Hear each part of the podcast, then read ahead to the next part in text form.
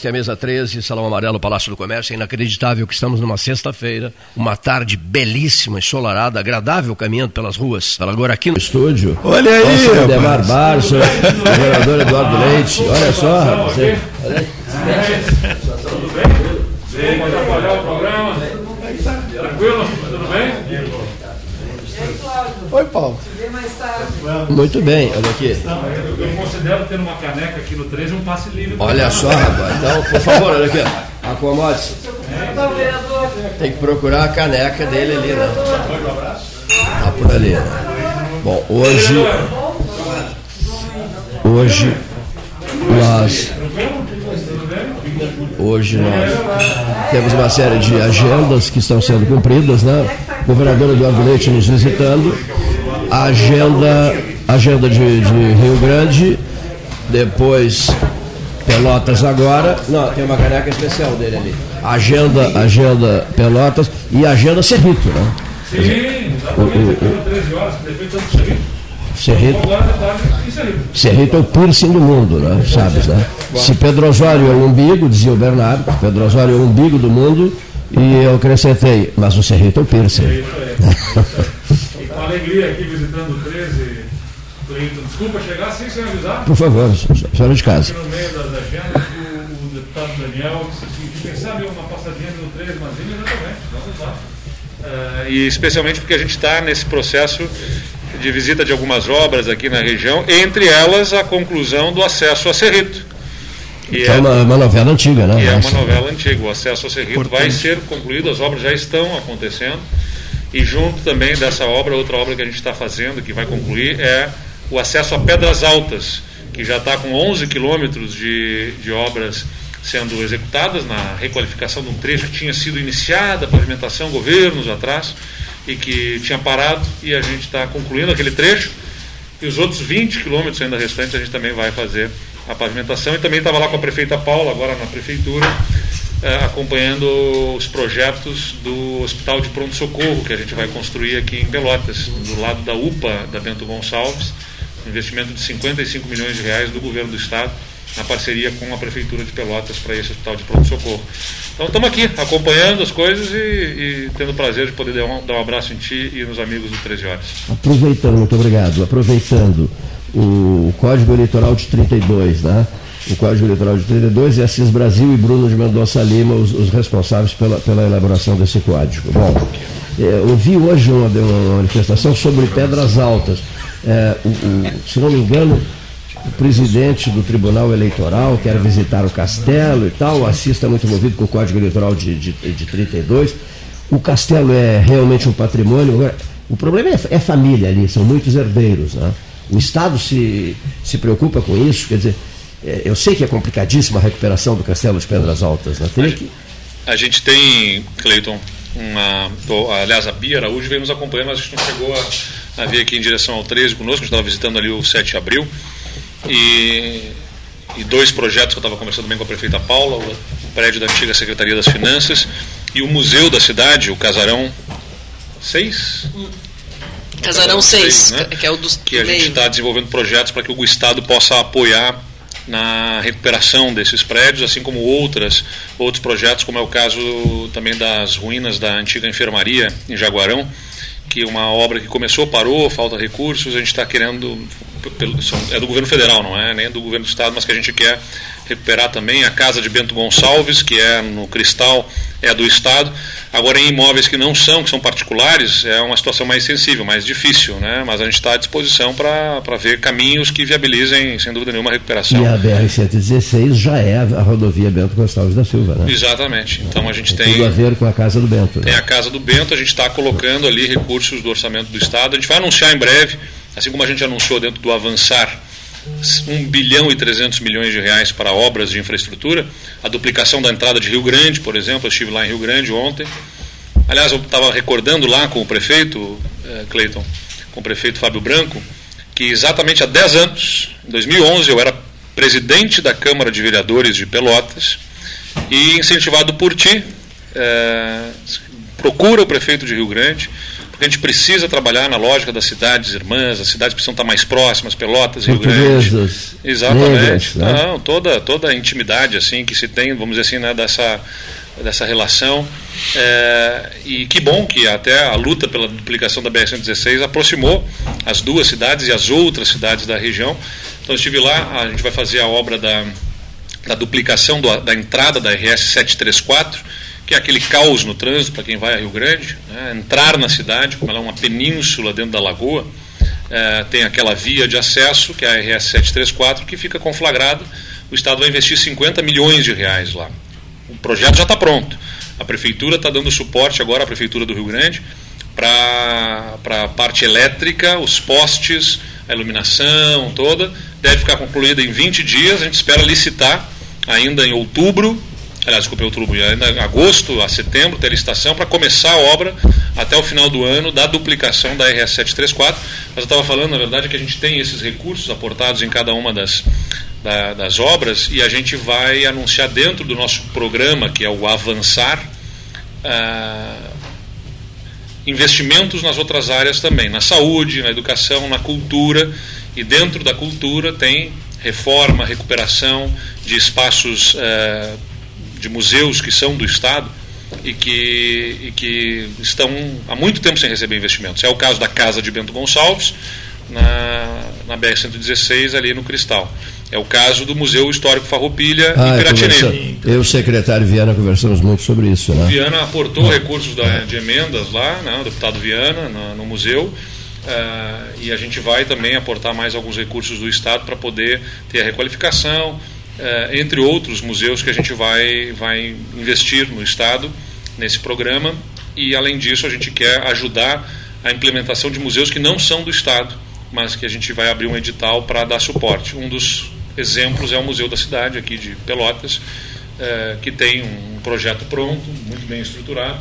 Projeto da Isa Ferraz, que foi a quem concebeu o Museu da Língua Portuguesa, por exemplo. Mano. Que está sendo reinaugurado das, agora em São Paulo semana da, que vem, se não me engano. É, e, e, o nosso aqui é um projeto maravilhoso, mas o IFAM a gente não, não deu sequência para a liberação de recursos, então agora a gente vai se habilitar nesse edital que o Estado deve lançar. Nós estamos trabalhando torná-lo realidade. Para construir condições aí com a nova empresa que administra a distribuição de energia, que é a Equatorial, que adquiriu o Grupo CE, a distribuição da CE a gente está construindo condições para fazer a, o enterramento da fiação também na Praça Coronel Pedro Osório. É uma, uma luta aí que vem da minha época de prefeitura, a gente contratou o projeto. Né? O projeto está pronto. Na verdade, a gente conseguiu contratar lá os projetos naquela época que eu fui prefeito, com o IFAM, dentro do PAC Cidades Históricas. É, só que, infelizmente, o governo federal quebrou, né? os recursos minguaram e o, o, as obras acabaram não acontecendo. Mas os projetos estão prontos. Então a gente está tá construindo as condições aí para que a gente consiga viabilizar investimentos da enterração da fiação, da, do enterramento da fiação, da, da implementação do museu da cidade, que são projetos que no conjunto todo vão tornar o nosso centro histórico mais bonito, mais aprazível, né, para que as pessoas possam vir, visitar Pelotas e levar sempre as melhores lembranças. Esse é o esforço. E quero cumprimentar a prefeita Paula, que acaba de apresentar um projeto também isso é novidade aqui. Furo de reportagem. Aqui, pode, pode anunciar. É Furo né? de reportagem, merecido. É uma pauta, inclusive, que o Cleiton sempre é, defendeu é, aqui no 13. É eu estive aqui essa semana e disse: olha, em breve a prefeita vai anunciar. Eu não eu fiz disse, nenhum anúncio porque eu queria protocolar. Nós protocolamos ontem o projeto e eu vou deixar que Verdade o governador é assim, né? Vamos fazer o seguinte, vamos dividir a parte dos anúncios, prefeito, porque é, o governo do estado, ele, a gente abriu um edital para os municípios apresentarem projetos de pavimentação que sejam estruturantes, que sejam importantes para o desenvolvimento dos municípios. O que, que a gente quer fazer? Depois de um grande esforço do Estado ter colocado as contas em dia, estamos pagando os financiadores, os servidores, as contas estão em ordem, a gente está com as privatizações com um volume de recursos que queremos fazer retornar para os gaúchos na forma de investimentos que melhorem a sua qualidade de vida. E a gente quer fazer isso junto com os municípios. Então a gente abriu o edital para conhecer os projetos dos municípios que o Estado se propõe aí a patrocinar. Eu não estou reconhecendo. Aqui é o prefeito, prefeito Douglas. Ah, o Serrito. Prefeito Serrito. Da Silveira, prefeito de Serrito, seja bem-vindo, Douglas. E o deputado Marcos Vinícius. E a gente... Deputado Marcos Vinícius Vieira de Almeida, mas viria, viria o prefeito também, eh, Hildo Sanaberri Para chegar aqui. Estava na reunião de prefeitos também. Então vou concluir minha parte e liberar o assento para os prefeitos aqui. Mas a gente abriu o edital para as prefeituras apresentarem os seus projetos. E o Estado vai patrocinar, então, obras nos municípios. Claro que agora tem um processo de seleção dos projetos, né? mas a prefeita Paula protocolou uh, o projeto que Pelotas quer fazer com apoio do governo do Estado é a estrada Beira Canal, na verdade, a rua da Beira Canal, lá, o investimento sobre o dique. Estrada do Engenho. A estrada do Engenho, às margens do canal São Gonçalo. E ela me apresentou o projeto ali, investimento estimado em 5 milhões e meio de reais, é isso, né? É isso. Quase, é quase, quase 6 milhões, 5, 5 milhões é. e 800. Para pavimentar desde a Tiradentes até lá a, o corredor das tropas, depois o Passo dos Negros, também em direção à Chácara da Brigada, vai até a Chácara da Brigada. Essa é uma primeira etapa, Sim, né? É, perfeito, um bom sinal. De, depois, e, a, a, e, o corredor das tropas também em direção à Ferreira, Ferreira Viana, Viana, também pavimentado. Até a Ferreira Viana. Com iluminação em LED, Os dois ciclovia. Não, não, não, não um trecho só, por enquanto, né? O, da Tiradentes até a Ferreira Viana e até e no, e naquele trechinho que vai até a Chácara da Brigada. O que temos de estrada ali, porque na chácara da brigada sim, interrompe, né? Então isso é outra sim, sim. questão para. Depois, na sequência. É, e aí né? vamos fazer iluminação de LED, asfalto e, e ciclo, ciclofaixa. Em alguns trechos ela é compartilhada, a via, porque então, é mais então, estreito. Mas essa, essa aí é essa tua homenagem, Cleiton. Obrigado. É... Cleiton sempre lutou muito por essa e. Há 30 anos. Eu não, não foi contemplado ainda, né? Foi concluído foi concluído o processo do cadastramento dessas, desses projetos essa semana. É o projeto que Pelotas apresentou. A gente recebeu projetos de muitos municípios, né? a gente tem 430 projetos que foram apresentados por municípios, então praticamente todos os municípios do estado apresentaram projetos. A gente vai fazer agora a seleção, né? mas tem uma reserva de recursos para municípios de maior porte e Pelotas apresenta aí então a pavimentação é, de uma obra que é importante. Eu espero que em breve a gente possa retornar com aí o anúncio, né, efetivamente, da seleção dos projetos por parte dos municípios. Mas o importante é isso, dizer que o governo do estado está junto, né? Certamente Cerrito também apresentou lá. Já está lá protocolado. Cerrito, o que, que é que quer fazer de obra lá? É a finalização da Avenida Flores da Cunha. Flores da Cunha. No sentido a estrada do Passo das Pedras. Uma Fala das aqui. poucas avenidas, uma das poucas avenidas do estado do Rio Grande do Sul que levou o nome do Dr. Flores. Isso mesmo. Vocês sabiam? Quase, eh, certa feita, até uma, se fez uma grande pesquisa em relação a isso. Uma das poucas, raríssimas avenidas gaúchas que levou o nome, que levou o nome de Flores da Cunha, de José Antônio Flores da Cunha. São 890 mil. 890 mil reais para pavimentar o restante da Avenida Flores da Cunha, sentido a estrada do Passo das Pedras. Esse é o nosso esforço de estarmos juntos aí com os municípios é, para fazer obras que melhorem a vida das pessoas. Enfim, Cleiton. Chegou e... uma mensagem aqui de, de Piratini, que eu não posso deixar de registrar, que é a seguinte. O então prefeito Eduardo Leite, convidado por mim é, para um, um Piratini 13 horas, lembra? Sim, um verdade, isso. verdade. Tu disseste assim, Puxa, é uma, uma cidade tão simpática que eu até gostaria de morar nela, lembra disso? É verdade, Piratini é uma Está morando, né? Muito simpática. Não nela, mas... Não na cidade, né? no Palácio Piratini, por hora, por hora, né? Já que não... Quase isso, né? É, não nela, mas no palácio. Já que não fui convidado a morar em Piratini... Mora então, no Palácio. Me, e me convidaram, me convidaram a morar no Piratini. No Piratini. Então, por enquanto é o que me, me cabe. Então daí eu insisto, secretário. Mas vou visitar Piratini hoje também, porque Irás a Piratini, as é. obras de requalificação da estrada e a ponte que nós construímos ali, justamente, né, na ponte do Costa, que foi é, construída aí também no nosso governo, concluída a obra, é, que, que, era o acesso ali de Piratini sobre a ponte que havia muito antiga, completamente precário, foi construída uma ponte nova. Né? Numa possível futura interiorização em Piratini, é um momento, inclusive, para mostrar esse novo, esse novo museu histórico, né? Ao Rio Grande do Sul, porque está merecedor de uma série de, de doações, recebeu doações e tal. E é, eu acho belíssimo aquele Museu Histórico de Farroupilha. Eu até tenho, tenho a honra de ser o sócio honorário número 2 do museu, do museu de Piratini, o número 2. E, por consequência, luto muito por esse museu.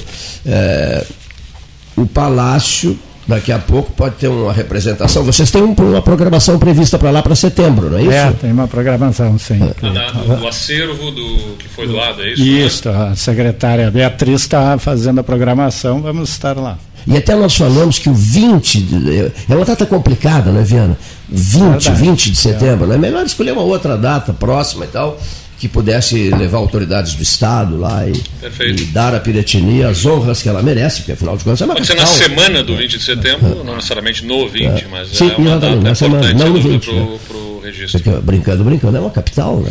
Não esqueçamos disso, né? O pessoal do Piratini, só porque nós, só, quando se reúne a Zona Sul, a Piratini tem uma posição especial, a melhor ah, poltrona para Piratini, o prefeito Piratini. Não é, doutor?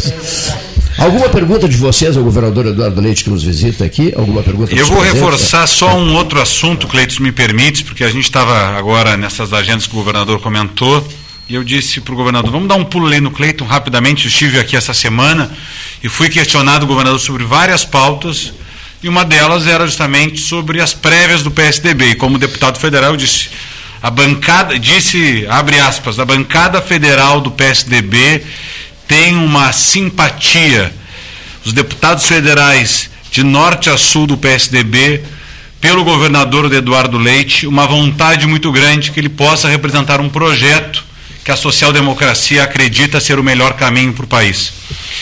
E aí, em cima disso, obviamente, vieram outras perguntas, e eu, eu confirmo aqui um sentimento que tem muito grande de que em 21 de novembro o PSDB vai ter um nome muito bom e estou muito convicto que será o do governador Eduardo Leite para representar um projeto que, no meu entendimento, o Brasil merece. Então, só quero fazer esse registro novamente aqui, porque acho que é importante que fique registrado aqui no 13 Horas, Cleito, e tenho certeza que, o, que vocês também estarão acompanhando esse momento, que vai ser muito importante para o nosso país. Brasília, Brasília. Em Brasília, 21 de novembro, Brasília tem oito letras. Né? Aquelas coisas todas.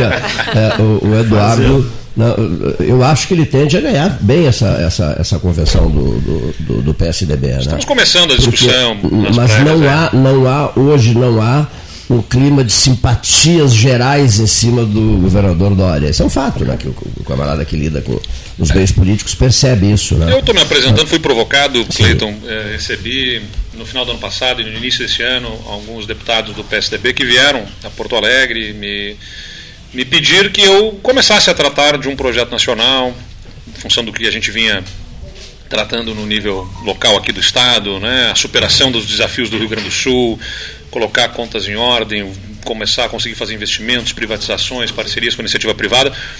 Tem uma virada de jogo, de chave aqui no Estado que, que chama a atenção, especialmente para quem é de fora, que sabe que o nosso clima político sempre foi muito belicoso, muito divisivo, né? o que a gente chama no Estado como a grenalização, em Pelota seria a brapelização do, do ou para não deixar o pessoal do, do, do, Fragata também, a farpelização, Porto Alegre, pode, Porto Alegre ninguém pode ouvir falar em Grenal, Grenalização, é, é, nada, nas, últimas, nas últimas semanas. Né? Exatamente, ainda tem esses, esses, tempos difíceis no futebol aí.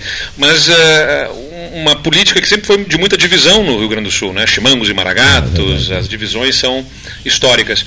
E a gente conseguiu, vamos dizer assim, serenar os ânimos, né? Colocar a bola no centro, vamos dizer. Tem as diferenças, sem dúvida nenhuma tem, mas a gente não torna isso algo que impossibilite trabalhar pelo futuro do Estado. Né? A gente. Vocês são testemunhas disso, nunca foi meu perfil aqui no, em Pelotas, no 13 Horas, nem no governo do Estado, ficar atacando quem pensa diferente, né? fazer um ataque para tentar destruir quem é de outro campo político. Não acredito nessa política de ódio, de radicalização. Eu acho que a gente tem que atacar mesmo são os problemas. Né? Se for para fazer política do contra, tem que ser contra o, o, a corrupção, contra a miséria, contra o poder pelo poder. É, tem muita coisa para a gente ser contra, para a gente ficar gastando tempo sendo contra uns contra os outros.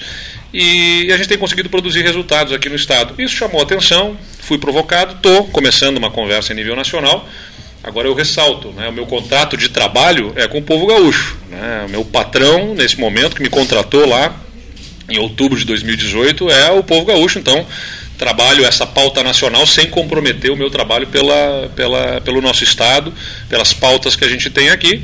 Mas estamos, estamos começando uma jornada e é possível que, que isso aconteça de fato lá em novembro, mas vamos fazer essa trajetória com muito respeito. Né, e a gente agradece aqui o deputado Daniel, tem sido um parceiro importante nessa jornada porque a bancada nacional, a bancada federal é muito importante nesse processo. E ressalto também né, que é uma alegria ver o, o que a cidade está sob os bons cuidados também aqui das emendas do deputado, do apoio para todas as iniciativas junto à prefeitura, né, nesse time por Pelotas que se formou aqui, o deputado Daniel, prefeita Paula, deputado Viana e agora o vice-prefeito Demar Barros, que é o mais novo tucano da parada né, para gente. Tá presidente da Câmara Tucano presidente também. Presidente da Câmara de Vereadores Tucano aqui também. Mas eu estava dizendo que meu pai se desfiliou do PSDB faz tempo já, né? Ele não quis mais se envolver com a política, se, se desfiliou.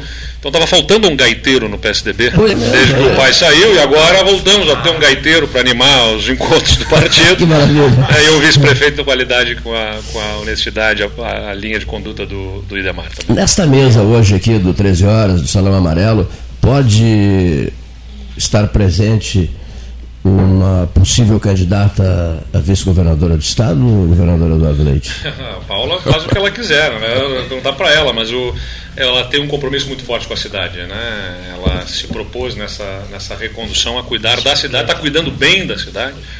Né? E a cidade precisa dela e eu conheço a Paula, sei que ela vai garantir esses quatro anos de mandato com muito entusiasmo a favor da, da cidade de Pelotas. Hoje nós falávamos né, o quanto, quanto é bom ser prefeito. Claro que os, os meus colegas, né, vão, tá aqui o Douglas, é, é doloroso também ser prefeito. Né, a gente enfrenta muitas dificuldades num sistema muito centralizador que é o brasileiro, que tira a autonomia dos municípios.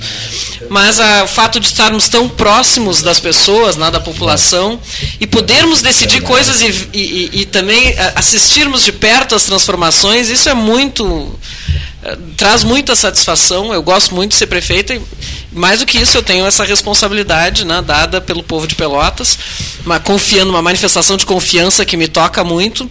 E, e eu tenho esse compromisso. Né, e, eu teria, para ser candidata, eu teria que renunciar ao mandato de prefeita, que é uma coisa, não, um ato muito forte. Difícil, né? É, não, pra, não, é. então é muito difícil que algo assim possa Cleiton, acontecer. Eu quero liberar que os prefeitos estão esperando para ocupar a mesa. A gente veio sem avisar, atrapalhando aqui a dinâmica do programa. Eu quero agradecer o espaço do 13 horas e deixar mais uma vez o convite para que estejas conosco lá no Palácio Piratini. Os porões do palácio, a, a rádio foi toda reformada lá, os porões, o estúdio da legalidade uh, estão em prontas condições para que a gente possa receber as transmissões de 13 horas desde o Palácio Piratini também, com muita alegria.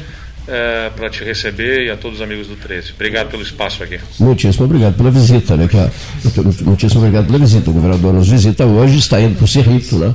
que passa a ser a partir das 16 horas o ponto de, de, de reunião de vocês, né? 16h30. Prefeito, o anfitrião está aqui conosco também, né? o prefeito Douglas. Obrigado, Muitíssimo obrigado, senhores ouvintes. Vamos aos nossos intervalos. Obrigado, abraço. Um abraço.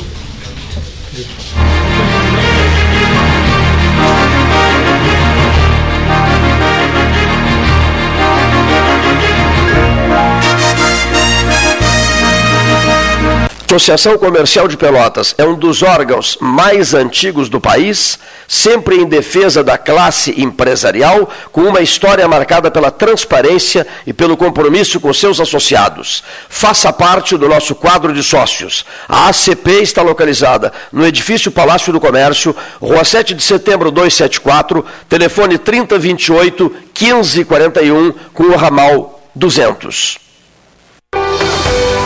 Três Show, de segunda a sábado, das sete e meia às 21 horas. Domingos e feriados, das sete e meia às 13 horas. Horário exclusivo ao grupo de risco, das sete e meia às oito e meia. Fone 3284-8800. Três Show, leve a vida bem. Três Show Delivery. Acessou, clicou, chegou. A SPO ampliou e inovou. Há 40 anos prestando serviços em arquitetura e construção. Agora também é consultoria imobiliária especializada. As tendências no mercado de imóveis, projeções, prospecções, oportunidades e as melhores estratégias e logísticas de compra e venda. Mande um WhatsApp para 53 98117 8685 ou ligue para 53 3028 9944 e converse com a equipe SPO. Aquarela Tintas, uma empresa com equipes especializadas em pelotas Rio Grande e Porto Alegre. Aquarela Tintas, Rua General Osório, 1259. Telefone 3225 5000. E também na Avenida Dom Pedro I, telefone 3281 1714. Aquarela Tintas. Dar valor é acreditar, apoiar e impulsionar. O Badesul dá valor para o Rio Grande e seus empreendedores crescerem. Por isso, oferecemos consultoria e soluções financeiras de longo prazo para quem produz, no setor público ou privado, de todos os tamanhos e segmentos, de produtores rurais a startups. O Badesul valoriza você. Conte sempre com a gente. Governo do Rio Grande do Sul. Novas façanhas. Ferragem Sanches, Barros Cassal 16, Arial. Fone 3228 4188. De segunda a sábado, das 8 às 12 e das 13h30 às 18h30. Material hidráulico, material elétrico, tintas, vernizes, tinners, máquinas serra mármore, furadeiras, cimento cola e ferragem em geral. Ferragem Sanches, Barros Cassal 16, Arial. Banrisul, o agro é o nosso chão. Produtor rural, você já sabe que as nossas raízes estão no agro. O que você ainda não sabe é que o Banrisul preparou o Plano Safra 2021-2022 com condições especiais, pensadas para apoiar todas as cadeias produtivas e impulsionar a economia do nosso estado. Estamos aqui para viabilizar todos os seus projetos para a nova safra. Acesse banrisul.com.br barra plano safra e saiba mais.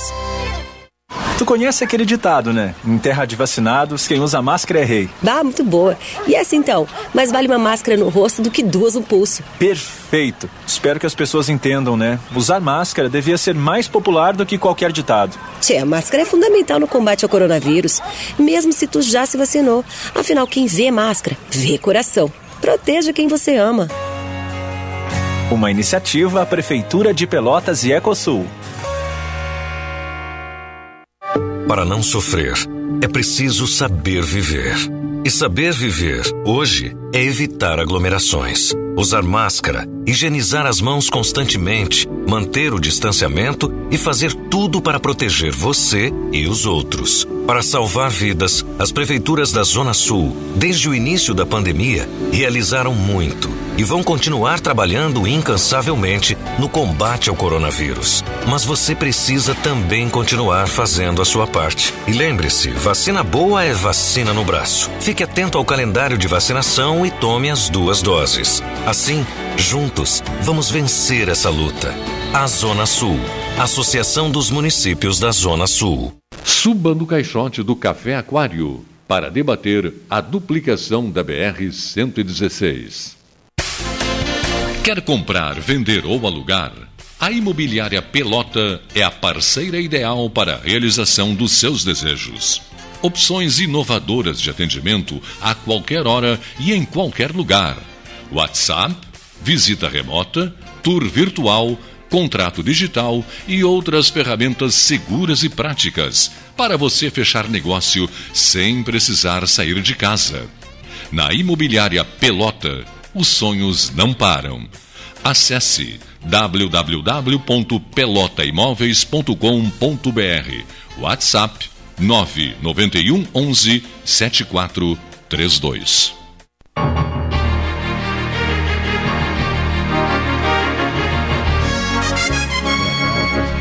do prefeito Bebeto, Bebeto Perdomo, do meu conterrâneo prefeito Douglas Rodrigues da Silveira, o prefeito do Cerrito, Cerrito, o piercing do mundo, capital do Rio Grande do Sul a partir das 16 Isso mesmo. Não, não, Douglas, a partir das 16 Isso mesmo, a partir das 16h30 o governador estará lá vistoriando as obras da RS 706. Tu irás no teu drone particular daqui para chegar cedo lá e receber os convidados. Claro, claro. Deputado Marcos Vinícius Vieira de Almeida nos estúdios, seja bem-vindo, Marcos Vinícius. Cleito, boa tarde a todos. Sempre uma alegria estar aqui com o teu lado.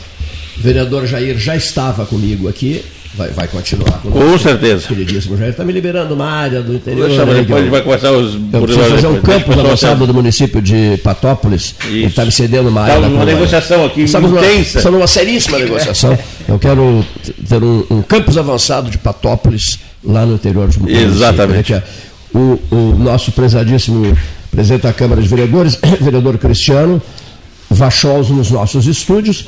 E, e, eu sei que o Cristiano está em tratativas. Quem é que me disse que estaria indo agora sair? Ah, saiu mais cedo daqui o presidente do Grupo Hospitalar Conceição, o Cláudio, o Cláudio Oliveira, e se deslocou para o campus da UFPEL para ter uma conversa, está fazendo uma visita especial à reitora Isabela Isabela Fernandes Andrade. Né? Tá, tá, faltando popularizar esse nome, hein? É. Isabela Fernandes Andrade. Né? Bom, eu não sei qual é a pauta que envolve o GHC e a UFPEL, mas sei que o prezado Cristiano está preocupado com o Hospital Escola, né? que hoje tem 175 leitos, é isso? Correto. O atual que é alugado.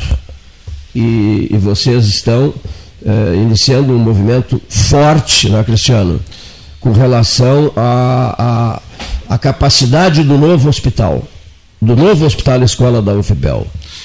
Boa tarde, Cleiton. Boa tarde, deputado. Boa tarde, já mencionados os nossos prefeitos, ao meu colega aqui, Jair Bonfo, e a todos que nos escutam pela rádio. Sim, Cleiton, estou, estou preocupado, eu conversei com a doutora Julieta, uma visita lá na, na Laneira. A diretora da Faculdade de Medicina. Diretora da Faculdade de Medicina. No qual, conversando sobre a, o hospital, ou um novo hospital, que o projeto inicial seria um hospital de grande porte. E neste, neste hospital de grande porte, ele teria, ele teria 360 leitos. No qual o deputado já lhe convida a fazer parte desta pauta.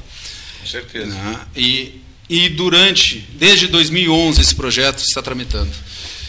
Uh, e de 2011 ele seria com 360. No meio, né, algum tempo atrás, foi decidido em alterar para 250 leitos. Eu quero deixar, já convidando também os demais prefeitos aqui da nossa região, porque o Hospital Escola não é um hospital de Pelotas. Ele é um hospital da região. Da região Somos né? mais de um milhão de habitantes. E 110 leitos, nós temos agora com a dificuldade da pandemia, que, que estamos aí enfrentando uma dificuldade de leitos, nós não podemos deixar diminuir esse hospital. Quer dizer que diminui de 360, que caracterizaria um hospital de grande porte, para 250, que passará a, a, caracterizar um hospital de médio porte, é isso? Médio porte. É, em que gestão foi, foi, foi decidido isso? Na gestão, não da reitora atual. Na gestão anterior? Isso. Gestão anterior? Do Pedro Alau. Pedro, Pedro Alau. A gestão Pedro Alau. Junto com o EPCR lá, sim, o EPCR, comum acordo, porque o investimento seria um investimento muito alto, algo em torno de 3 milhões e meio de reais, esses 110 leitos Sim. acrescenta, então é a construção de um novo prédio. Mas não São três isso, anexos. Mas não estava debatido, amplamente debatido, e chegou a ser esgotado esse debate, no sentido de que o hospital teria 360 leitos, é isso? Sim, eu, eu, eu a, a, o que eu, e eu convido é, a todos, a nós, também, é seria é o projeto inicial. Hoje pela manhã, o vereador Jair Bornf também participou comigo, junto a uma reunião com o senador Heinz, para ele também nos ajudar nesta pauta aí. Nós não podemos deixar. O, eu só, a, a, ideia minha, do vereador Jair, agora compactuando com os demais que estão nesta mesa aqui, é voltar ao projeto inicial. Eu desejo, eu pedi uma agenda com o governador, solicitei agora para tratar disso. É. Para tratar disso. Conversei com, com o prefeito Vinícius Pegoraro, presidente da, da Zona Sul, também, acho que no dia 5 de agosto, 5 de agosto, terá uma reunião com os prefeitos, no qual eu vou apresentar o projeto, para nós todos debatermos sobre isso. Não podemos, não podemos, a região não, não pode. E se não me engano, esse projeto inicial é do hospital Naum Kaiserman, que foi um, um pai para a medicina da federal, né? Até nome esse hospital tinha, Hospital Naum Kaiserman. Acho que depois fizeram mudanças, mais mudanças, alterações, decisões de grupo, etc, etc, etc. É um tema aberto e o 13 fica inteira disposição, inclusive para ouvir o ex-reitor Pedro Alau, né, por que, que ocorreu isso, e, se está, e que se abrir, e que possamos abrir portas para Cristiano, um longo e amplo debate, que é um, é um tema delicadíssimo de interesse de todos vocês, Toda prefeitos. Região, né? Cerrito, Pedras Altas, etc, etc. Né? Perdão. E... Ciente, do, ciente dessa, dessa essa preocupação, né? Do, do, vocês todos os prefeitos estão, né? E até para colaborar, uh, o hospital, o pronto-socorro regional, no qual o governador já anunciou a obra, fica a menos de um quilômetro do hospital. Ah, quem conhece bem Pelotas, Sim. seria ele na Secretaria de Desenvolvimento Rural, Isso, ah, no prolongamento da avenida, vamos chamar assim. E o hospital de fica acesso, atrás né? da rodoviária. Né? Então era só construirmos, existe o, o espaço físico, existe isso, e eu quero mais uma vez pedir o apoio de todos nós. Não, a nossa Com região certeza. não pode perder isso aí. Com então, Cleito, tua a voz forte também aqui na região. Estaremos juntos. E os demais prefeitos, eu agradeço a participação e também quero agradecer ao vereador Jair Bonfa, ao senador Luiz Caram Reis, que também nos atendeu hoje pela manhã. O Reis falou comigo ontem à noite, nós iríamos bater um papo no ar hoje. Essa conversa com com o Raiz e com o Luiz Carlos ficará para segunda-feira. Eu vou já abordar essa questão com ele. Deixa eu só perguntar para o deputado Marcos Vinícius, que veio de Porto Alegre, o seguinte: é, alguém me disse que ontem viu no hipódromo do Beira Rio cavalos paraguaios soltos pelo campo e tal. O, o gramado estava cheio de cavalos paraguaios, é verdade isso? E que agora mudou o nome, Quinho Caetano, para Hipódromo Beira Rio? É. Eu, eu tenho evitado olhar futebol nesses últimos tempos, porque realmente. Só desencanto. Que momento que pobreza. desagradável que essa dupla é. Grenal tem é trazido para os gaúchos. Que né? mediocridade o futebol da dupla, meu Deus. Essa brincadeira de deixar o, o caderno do Inter na minha frente, que é, é eu como colorado, eu tenho o maior prazer em ver os jogos do Grêmio. É, eu não assisto mais o Inter, eu só assisto o Grêmio. Só, só assisto o Grêmio. Eu ontem, por exemplo, eu ouvi, eu ouvi um trecho do jogo, eu ouvi um trecho do jogo, a única coisa que prestou nesse, nessa transmissão, eu ouvi pela Rádio Grenal, um trecho do jogo, do, do miserável jogo, né? E, comendo um biscoito Zezé. Leonino. Esse é o lado bom da história. É, ouvindo pela Rádio Grenal, ouvindo os patrocínios do Biscoito Zezé na Rádio Grenal e saboreando um Biscoito Zezé, eu no caso, né? É, imagina um sujeito do interior saboreando o Biscoito Zezé. Mas e a Zezé lá com a Rádio Grenal, transmitindo esse jogo miserável, decadente, essa pobreza que foi Internacional e Olímpia. Mas, mas eu, é. mas eu me somo aqui ao nosso presidente da Câmara, eu sou gremista, né? Eu sei, gremista, eu sei. Sou gremista. E futebol, para mim, né, para algumas pessoas, futebol é profissão, para outros é, é negócio, é para alguns é esporte, para outros é, lazer. São grandes negócios para outros. Para mim, né? sempre futebol foi lazer. lazer né? Assistir futebol é um momento de lazer. Como eu não tenho conseguido me divertir assistindo o Grêmio, eu também não, tento cara... olhar pelo menos o Inter, pelo menos eu me divirto. Te diverte com o Inter, né? vendo o baile. Tá, tá correto. Né? É e todo o futebol gaúcho, quer dizer, hoje o Juventude está muito mal Chavante, Brasil está muito mal, quer dizer, Grêmio muito mal, Internacional muito mal. O futebol do Rio Grande do Sul tá, tá de assustar, né? É impressionante. Eu, né? eu, eu futebol, até descontraindo um pouco, eu gosto muito da, da corneta, né? O, o futebol para mim era zoar o torcedor do Pelotas, eu como chavante, torcedor, torcedor do Grêmio, eu não torço para Barcelona, Liverpool, ah, não. É? Eu só torço pro, eu sou Brasil de Pelotas e Colorado. Eu assisto por lá. Mas eu recebi uma mensagem agora, europeu, Porto Alegre libera 100%, uma mensagem, 100% do futebol na, da dupla Grenal. Olha, o prefeito liberou lá, eu já ia aproveitar e cobrar, cobrar a Paula. Aí eu vou ler. Não, 100% de, da, da, capacidade do estádio para jogos, deputado. Da, da Sul-Americana e da Libertadores a partir de agosto. Aí eu disse, pô, isso é brincadeira de fazer, pensando que era uma coisa séria. Nenhum, aí nem outro, não, nenhum não, nem outro. Os jogos da, da, da Sul-Americana e da Libertadores está 100% da capacidade liberada a partir de agosto. Eu, pô, brincadeira isso aí. Né? Pensei que era uma coisa séria. Mas é, vou deixar. Mas é, nenhum, isso, isso é bom. Isso eu gosto no futebol, desde que seja uma brincadeira saudável, uma corneta saudável, sem passar dos limites.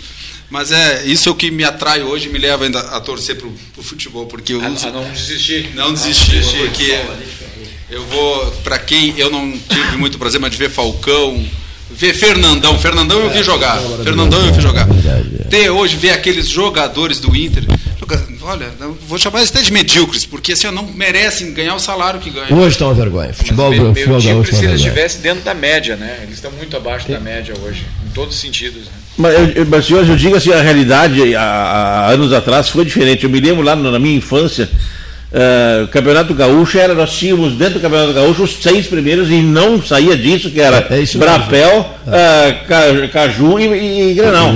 Eu me lembro o Grêmio, uma quarta de noite, uma noite fria, de noite de lua cheia, vindo aqui, perder para o Farroupilha por 2x1, um, foi isso? Isso mesmo, isso mesmo. Academia Tricolor. Exato. uma coisa, eu isso, lembro disso. Isso concorda. Fazendo um tema, fazendo um tema é. de, de, de, de, escola, na, com a luz de lampião, porque a energia não tinha chegado ainda, escutando lá na rádio lá, e, e, o, e o Grêmio perdendo aqui para o Farroupilha por 2x1. Isso que o Concórdia do Cerrito não está no galchão, né? Olha aí, ó. Porque se estivesse não é Douglas. Seria, seria, estaria pelo menos seria consagração. na ponta, né? Olha aí. Se olha o Concórdia estivesse, meu Deus do céu. Esporte Clube Concórdia, no estádio do Major Braga. Nós somos prejudicados. Olha só. Hoje vai receber o helicóptero do governador lá, o Olha do Major Braga. É mesmo? É. Olha só, rapaz. Olha aqui, eu tenho uma vontade de visitar com calma de novo o Castelo de Pedras Altas, prefeito Perdomo. Que vontade de visitar com calma aquele castelo, de gerar um 13 horas lá, de, lá da biblioteca do Assis, do Assis Brasil. Imagina que momento, hein? Que momento, né? É, boa tarde. Estamos nas mãos dele, dependemos dele. Ele boa... tem a chave do castelo. Boa tarde, uma satisfação enorme estar aqui no programa 13 horas, né, juntamente com essa, esse público aqui, presente aqui, né, seleto, né, os vereadores, o deputado Marcos Vinícius, prefeito e colega Douglas, né, então uma satisfação muito grande né, tenho lhe acompanhado muito na rede social, né, o seu trabalho que o senhor coloca, de, divulgação do, do, das potencialidades da nossa região, do 13 horas e até da culinária pelotense, né, que eu tenho visto muito. Né. Mas é, nós estamos já com uma tratativa com relação ao Castelo de Assis Brasil bem adiantada. E na eleição de Pinheiro Machado, fora de época, nós pudemos, tivemos a oportunidade de encontrar o pessoal do TRE que estava lá fazendo um trabalho da urna eletrônica. E a gente, numa conversa informal, fizemos um convite para o pessoal do TRE, presidente do TRE, ir visitar Pedras Altas e visitar o Castelo de Assis Brasil. E esse namoro está virando um noivado. Ótimo. Já estamos numa, numa, num avanço muito grande, provavelmente na primeira semana de agosto. Não temos a data ainda, né? O presidente do TRE irá a Pedras Altas. O presidente do TRE irá a Pedras Altas fazer uma visita, porque o, o, nosso primeiro código eleitoral foi o Assis Brasil. 32. É, 1932. Assis e, e Bruno de Mendonça Lima. A, a, sala ao lado aqui chama-se Bruno de Mendonça Lima. Doutor Bruno foi candidato ao governo do Rio Grande do Sul pelo Partido Socialista Brasileiro.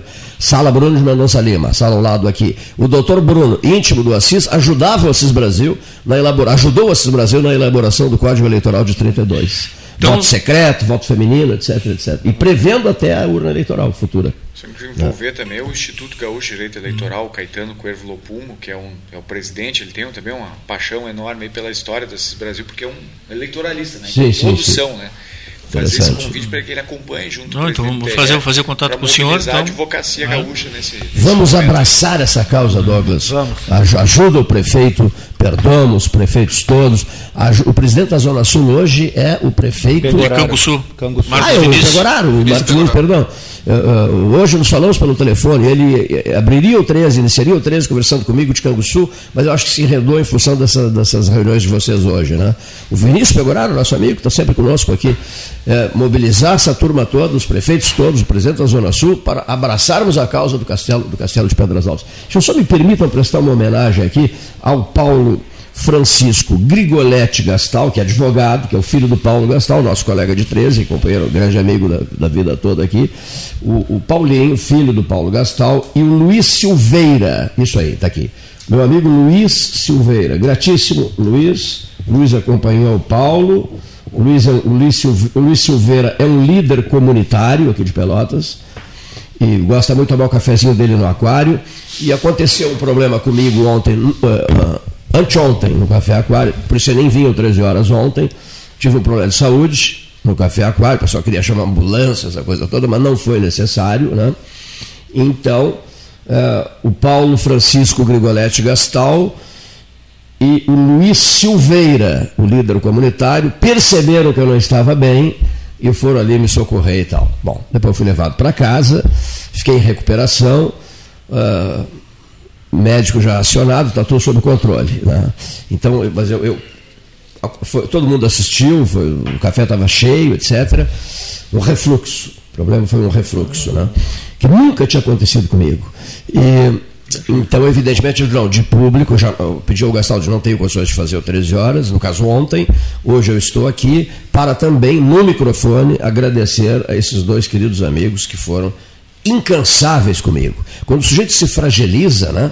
Quando a gente se fragiliza por um desconforto, por um mal-estar, por um problema que atinge até a respiração, né?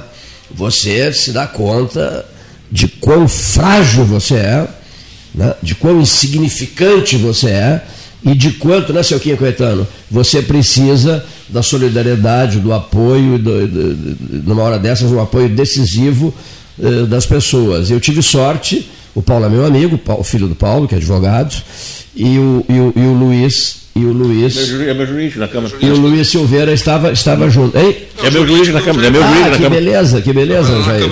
É. Ah, do, do, vereador Jair Bono. Exatamente. O, o, Paulo Francisco Grigoletti Todo dia na salinha lá, faz o nosso trabalho. É, grande figura. grande figura. O Paulo estava lá tomando o cafezinho dele e embora ele olhou e percebeu que eu não estava bem. Né? E aí veio, me acudiu, Sim, veio me apoiar e trouxe junto o Luiz Silveira. Tu conheces o Luiz Silveira? Sim, também, claro. Né? Enfim, a eles os meus melhores agradecimentos. Estou pronto para a luta, para o combate, para as próximas guerras, para colocar o Concórdia na divisão principal do futebol gaúcho, para Concórdia de Cerritos para lutar pela causa do, do, do, do, Castelo de Pedras Altas, para lutar por esse hospital com 360 leitos e não com 250. O que é isso, senhor Pedro Olau? Tem que dar explicações sobre isso. Era para grande porte, 360 leitos, passou para médio porte, 250 leitos. Deus do céu, um hospital decisivo para o sul do Rio Grande. O 13 Horas quer saber o porquê da diminuição do número de leitos. Né? Quer dizer, é aquela história chora, chora, chora, né? Tem que chorar. Dinheiro, dinheiro o governo tem, né? Tem que saber bater a porta do governo, né? Uma vez nós estávamos numa rampa do Palácio do Planalto uhum. e o próprio Pedro Alala era o reitor, ele me disse, era a luta pela estrada, pela duplicação da estrada e o valor alto também. Ele disse, não, dinheiro eles têm, dinheiro eles têm. O próprio Pedro Alala me disse, dinheiro eles têm, não fazem porque não querem. Então acho que vale a frase agora para a área da saúde, né? É, para a EBSER, né? Dinheiro eles têm. Eu vou repetir a frase do Pedro. Dinheiro eles não têm, querem. não fazem porque não querem, né? Por que diminuir o que era de 300, o que era de 360 e passar para 250? Aliás, os prefeitos todos querem que seja de, de 360, né? Com certeza. Porque vocês têm é, problemas seríssimos de saúde pública nos, nos, nos seus municípios, né? Com certeza. Cleiton, aproveitando essa, essa deixa aqui que nos traz o presidente da Câmara e aqui o Jair, Bebeto e o Douglas, né, é importante fazer um registro. Né, quando a gente fala da, de, um, de um hospital em Pelotas com importância regional. O Rio Grande do Sul é o segundo polo de saúde do Brasil. E Porto Alegre, em especial, concentra a grande maioria dos serviços de saúde do, do nosso estado. Quando a gente vê né, um investimento é, sendo anunciado em saúde, na grande maioria das vezes é em Porto Alegre. É em Porto Alegre. Claro, lá está alta complexidade, tem toda essa, essa questão, mas é em Porto Alegre. É, é, inadmissível que se tenha um retrocesso desse sentido aqui na, na zona sul do estado, especialmente na metade sul, né? porque pô, são 90 leitos a menos, né? são 90 famílias com atendimento diário que muito provavelmente estariam sendo atendidas. 110 leitos. Né? Então, é. nós, nós precisamos realmente estar, estar muito atentos a esse movimento e eu quero me, me, me somar a, essa, a esse processo de mobilização. Nós criamos lá na Assembleia Legislativa na semana passada, né, que os, o Douglas esteve lá nos representando também os prefeitos da região. Futuro presidente da Zona Sul está do teu lado. Aqui, próximo, né? é. próximo, né? Próximo, próximo. prefeito aqui é o, Douglas. O prefeito Douglas. É o Douglas. Ele é, pre, ele é prefeito do Piercing do Mundo? É, de lá mesmo. Exato. Nós instituímos lá na Assembleia Legislativa a Frente Parlamentar em Defesa do Desenvolvimento da Metade Sul. Ah, né? E esse é um, é um, grupo de trabalho que realmente vai se dedicar a questões como essa. Né? A Frente Parlamentar não é um, um ambiente para dividir o norte e o sul do Estado. Não. Muito embora na consciência dos gaúchos já exista essa divisão clara de que o norte é mais desenvolvido do que o sul. A ideia da Frente Parlamentar é unir o sul do Estado ao norte no mesmo ritmo de crescimento. Né? O norte do estado está vivendo realmente um processo de, de industrialização muito avançado, está cada vez mais tendo empregos, né? Sim. Uma ocasião, eu acho que eu não sei se eu comentei aqui na rádio, falei hoje na reunião dos prefeitos, eu estive em Sinimbu, ali no Vale do Rio Pardo. Sinimbu é uma cidade com um pouco mais de 6 mil habitantes. Conheço. Né? Produtora de tabaco. Isso né? mesmo. E lá está tendo uma, uma ampliação de uma indústria moveleira. 300 novos empregos. Não tem mão de obra na cidade. Não tem mão de obra. Sabe qual foi o recurso adotado pelo prefeito? Buscar apoio junto à Secretaria de Justiça do Estado para levar refugiados venezuelanos para se instalar em Sinimbu. Vai construir uma, uma espécie de uma vila de venezuelanos para poder dar conta ah, esse assunto, é esse assunto muito, não, já, já, tinha falado isso, né? Tive, agora, é, isso está se concretizando. No rádio pela primeira vez agora, né? isso. né? É, isso é, é, muito interessante. Então, a, é. a, gente está vendo o norte do estado, assim, a região norte, eh, passando dificuldade para encontrar mão de obra. E nós aqui chorando né, por 10 ou por 110 leitos de hospital. A gente está realmente numa distância muito grande nisso tudo. E a, e a ideia, como eu digo, daquilo que nós estamos buscando dentro dessa frente parlamentar, não é só chamar atenção para os problemas, né? mas é também buscar alternativas e soluções. Há um projeto tramita hoje em Brasília, Sim. de autoria do senador Lazier Martins, que cria a região integrada da metade sul. A Constituição brasileira garante que quando nós tivermos um desequilíbrio social e econômico identificado em uma parte do Estado, o governo federal pode acionar um recurso chamado a instituição, né, a instituição das, das RAIDs, as região, regiões integradas de desenvolvimento. Feito isso, tu, tu consolida e institucionaliza o canto do, do país que realmente sofre com depressão econômica. É isso que está tramitando em Brasília. Já foi votado no Senado, já foi votado nas comissões e agora aguarda a entrada de pauta na Câmara dos Deputados. A nossa frente parlamentar está tentando buscar, estimular com que esse projeto passe. E passe dentro desse ano, né, prefeito Bebeto, que é o que nós falamos hoje ali, na reunião. Porque o ano que vem é ano eleitoral, Cleiton. Hum, é. E ano eleitoral não cria novo Faz programa. Nada, é, então nós precisamos criar dentro desse ano para que todos os projetos do governo do Estado tenham uma autorização legislativa de nível superior, que é uma lei federal, para criar brechas, para dar um atendimento diferenciado para a metade sul. Né? Um atendimento diferenciado. Esse programa e o Pavimento RS, que o governador falou aqui, são 60 milhões de reais. Né? 60 milhões. Se nós tivermos constituído uma região integrada de desenvolvimento com a identificação da deficiência econômica que temos, esse programa poderia ter mais da metade, ou quem sabe a metade dos valores dedicados para superar essa depressão econômica e social que nós vivemos. Então, é, é um dos desafios que nós estamos trabalhando lá. Né? E eu quero agradecer muito sempre, Cleiton, o espaço que tu nos dá para provocar esse debate. Nós vamos fazer aqui na, na, na Associação dos Prefeitos, agora dentro do mês de jogo de agosto, oportunamente um debate bem completo sobre isso. E como disse, tu és um conhecedor, tu é a memória viva de tudo aquilo que a região tem de potencial e todos os desafios que ela já passou. E eu gostaria muito mesmo, Cleito, que tu pudesse estar na mesa desse debate junto conosco, nos ajudando a listar essa, essas, essas demandas, mas também as oportunidades, com esse olhar criterioso que tu tens e muito claro conhecedor que é de toda a nossa Se eu for autorizado pelo, pelo vereador Jair Bonov, ele está conseguindo uma área na colônia para botar um campus avançado do município de Patópolis, do qual Emancipações à vista da região sul. Eu só, olha só. Patópolis é desenvolvimento, é, emancipações é, à vista. Patópolis é uma pequena área de terra entre a Lagoa dos Patos e o Arroio Pelotas. Exatamente. Nós criamos um município ali e queremos agora um campus avançado na colônia. Então já tu vai como prefeito de Patópolis, é Você isso? posso ir como prefeito, prefeito de Patópolis. Mas o, Patópolis não tem assento na Zona Sul. Ah. Eu só quero fazer um, um, comentário em cima, mas não esquecendo de uma coisa. Do, só um, um gancho no que o senhor falou, deputado. O hospital da FAO é o único 100% SUS. Sim. 100% é, SUS. Hein, hein? Então, por isso que nós não podemos perder. Que bom. Mas, a, aproveitando... Boa frase, hein? O hospital da FAO é o único 100% SUS. Não tem plano de saúde, não tem quem tem dinheiro. Tem que guardar bem essa, esse recado. Por né? isso que nós temos que sempre falar, 100% SUS, ele tem que ser nosso. Mas, deputado, eu convido, o Cleiton é a pessoa mais experiente, eu não entendo por que, que a nossa região... Claro, tem alguns fatores, nós somos ilhados por pedágios, primeiro. Né?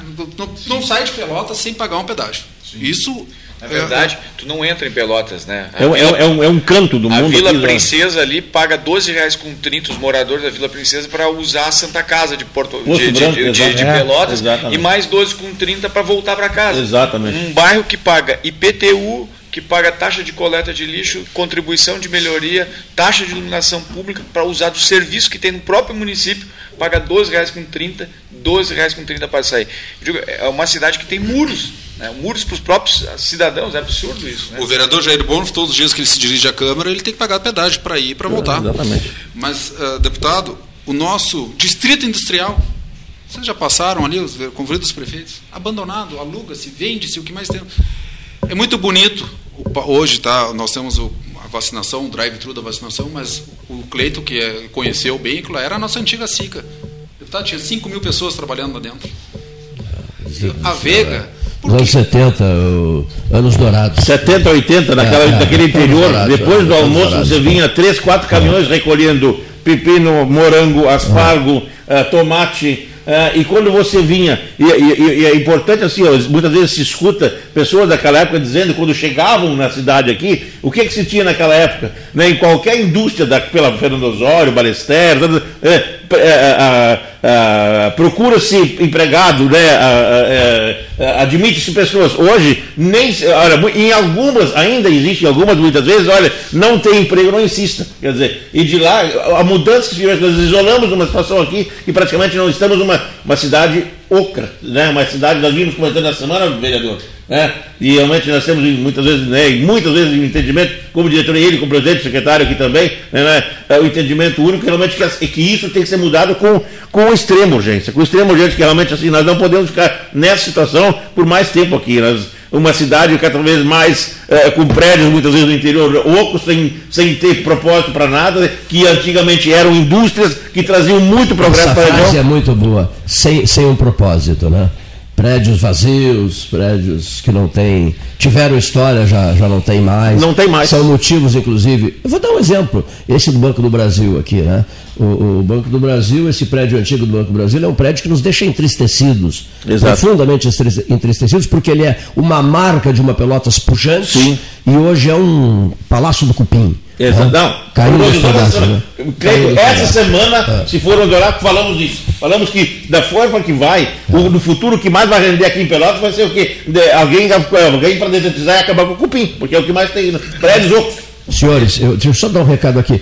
A reitora magnífica da Universidade Federal de Pelotas, professora Isabela Fernandes, filha do Ambrósio Andrade, Isabela Fernandes Andrade, esteve reunida com o diretor-presidente do Grupo Hospitalar Conceição, GHC, comentarista licenciado do 13 Horas, o nosso Cláudio Oliveira.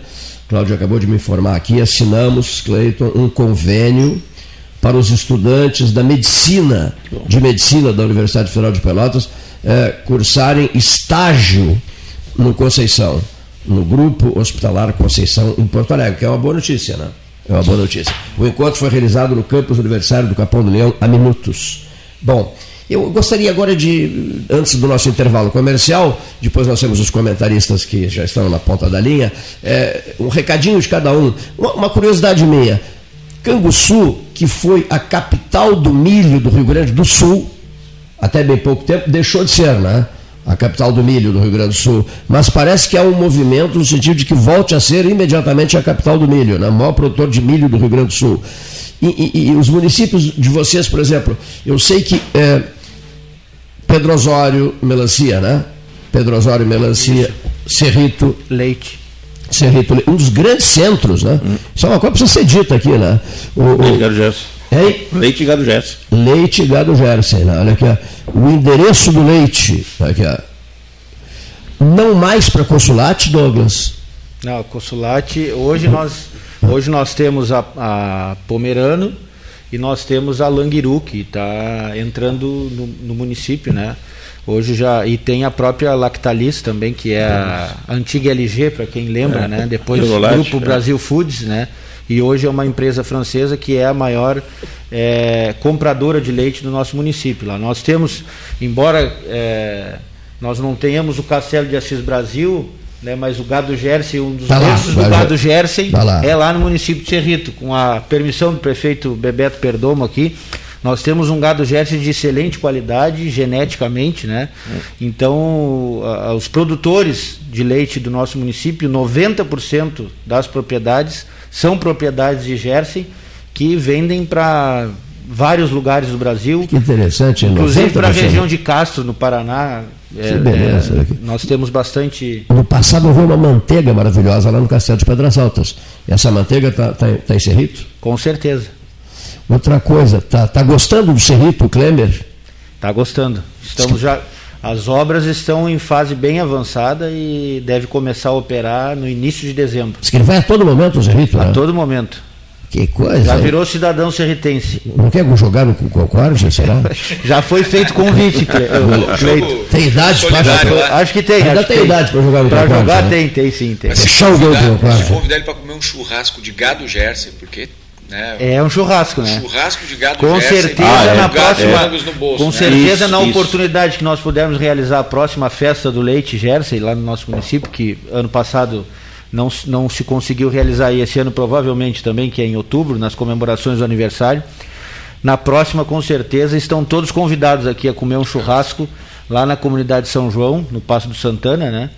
É, para comer um churrasco de gado Jersey no, sempre é realizado no terceiro final de semana de outubro. Não dá para trazer uma garrafa com leite? Também dá. Cada um leva para casa aquela, aquelas antigas garrafas de leite que Isso eram no passado vendidas, né? Também é, dá. Aqui, aqui em Pelotas. É, qual é a quantidade, a, a, a, produtividade, Douglas, prefeito Douglas? Hoje, é, hoje o município de Cerrito produz mais de 12 milhões de litros de leite ano. Olha só, rapaz. É. E é um leite, para quem Mas, conhece é, aqui, a, eu quero habitar com isso, é né? um leite de, de melhor qualidade. O leite do, gado, do gado Jersey é, é, um leite que tem uma gordura, né? Então, para se fazer os derivados, iogurte, manteiga. manteiga, queijo, é o leite mais procurado, né? E tem um valor agregado maior na venda. É, é, é. Expert no assunto, o, o, vereador Jair. Não, mas assim, é, é, é, sobre essa questão, não só o leite, mas a questão também, como o vereador Cristiano falou agora há pouco, o deputado também, assim, ó, a nossa região aqui, uh, isto nós não podemos deixar acontecer. E realmente, nós realmente me preocupa demais o que aconteceu com uma das indústrias, que é a questão da consulate, a, a ah, quase, né, aquela ela é, praticamente sumiu do mercado. Nós, para que o público ouvinte também entenda e compartilhe conosco, nós tínhamos uma indústria enorme de 200, 300, 2, 3, 4, 5 mil funcionários, de, de, de, de uma imensidão de produtores produzindo, né, e que de uma hora para outra, o leite produzido aqui, com pessoas daqui dando emprego para cá, levando para fora o seu produto para trazer dinheiro para cá, se mudou para quê? Pessoas de outro, indústria, claro que bom que vieram, mas indústrias de outros locais busquem produto daqui para dar emprego lá e para levar leite para cá, para levar embora dinheiro para lá. Quer dizer, mudou menos dois para mais dois, acabou, acabou virando quatro. Quer dizer, então, nós temos que lutar sim, para que as indústrias tenham que vir para cá. Nós temos, nós temos famílias, nós temos ah, ah, o colono, que é realmente o, colono, dia 25 de julho, domingo, é o dia do colono, que é o colono que realmente é, é, buscou, ele veio para essa região aqui e com certeza formos implantar suinocultura, avicultura, uh, leite com indústria pujante aqui na região que possa uh, uh, se instalar aqui, minimizando o custo, muitas vezes, porque leite, a questão de custo, ela muda muito o preço recebido pelo produtor, a logística, ela acaba dando uma diferença muito grande no produtor em si. E realmente assim, ó, isso nós temos que batalhar incessantemente para que retorne, para que realmente nós tenhamos novamente aqui o nosso trabalhador aqui tendo seu emprego, o nosso produtor aqui tendo seu trabalho, e que realmente a renda tenha que ser produzida para cá, para vender para fora, para trazer dinheiro de fora para cá. A Consulate uh, foi a maior uh, empresa né, presente em Cerrito. Exato. Inclusive, nós tínhamos um, um mercado da Consulate lá, Isso. que hoje está alugado para um outro mercado, no Alto Alegre. Né? Uh, eh, para quem não sabe, ali próximo à BR-293, no, no Casarão. Isso. Ali, né? Uh, e a Consulate nós chegamos a ter quase 400 produtores de leite no município. Isso praticamente sumiu do mapa. É, 400 produtores num universo de 1.500 propriedades, pequenas isso. propriedades rurais. Então isso é, é um, um, número muito alto. Com a derrocada da Consulate, nós tivemos gente quebrando, gente saindo da produção e hoje nós temos 200 produtores de leite. É. Né? olha lá. Então é, é, uma questão que afetou muito. Era uma cooperativa que, que envolvia a, a questão social, a parte familiar. E nós, nós, especialmente o nosso interior, sentiu muito. Né? Quem conhece o interior de Cerrito sabe que o nosso interior é muito próximo ao interior de, de Canguçu. Nós temos agricultura familiar muito forte lá. Diferentemente de Pedro Osório, a quem nós né? mas nós estamos muito mais ligados a Canguçu e Pedro Osório a Arroio Grande, que é já foi, já, já, já, foi, já, já foi distrito de Canguçu. Já né? foi, isso é. mesmo. Né? Mas que interessante tu estás dizendo, quer dizer, a Consulate causou um impacto muito forte. enorme, muito enorme, enorme, enorme. Terrível, muito forte. Terrível, é, e, e, inclusive isso afetou muito as famílias. Nós temos famílias que ficaram sem receber, né? E hoje muitas famílias que abandonaram a atividade estão retornando.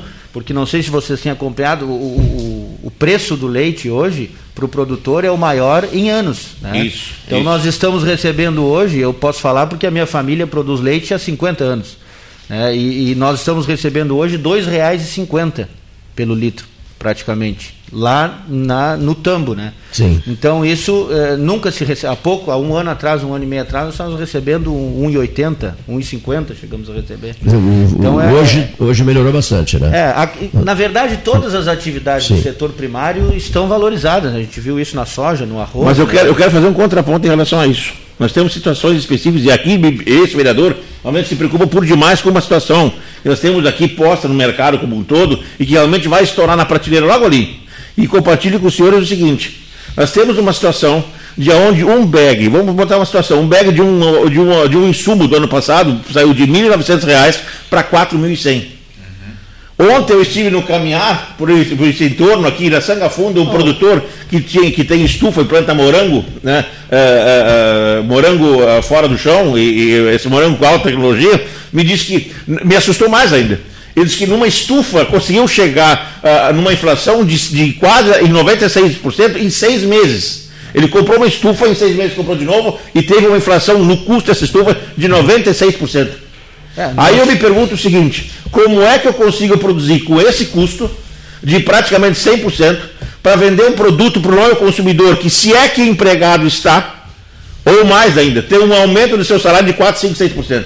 E digo mais, eu tenho dentro, enquanto eu estava dentro da, da, do Sindicato Salvadores Rurais, eu era uma das pessoas responsáveis aqui né, pelo custo, pelo, pelo, pelo levantamento do custo de produção de leite. De 2007 para cá, nem nenhum ano, em nenhum ano, a inflação para o produtor de insumos que se precisa baixou de 20%.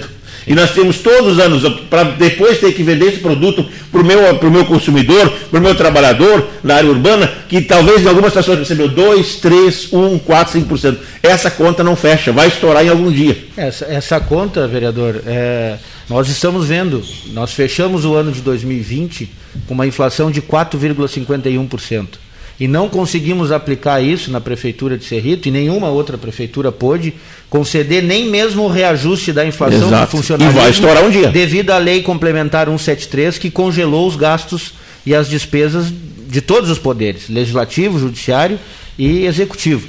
E nós estamos hoje, nós tivemos uma inflação de 4,5% e um índice geral de preço no mercado, IGPM, de 28%.